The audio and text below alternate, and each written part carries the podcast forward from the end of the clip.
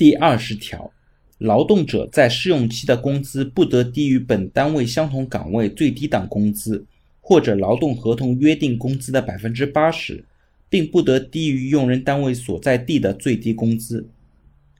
第二十条呢，就规定了用人单位不可以随意的约定试用期的工资。在发生纠纷的时候呢，用人单位需要举证本岗位最低档的工资是多少，这个责任呢也是在用人单位这边。那用人单位需要在本岗位最低档工资、劳动合同约定工资的百分之八十和最低工资标准这三者当中取最高的一个数字作为劳动者的试用期工资。当然，用人单位如果比较慷慨的话，试用期不扣工资当然是更好了。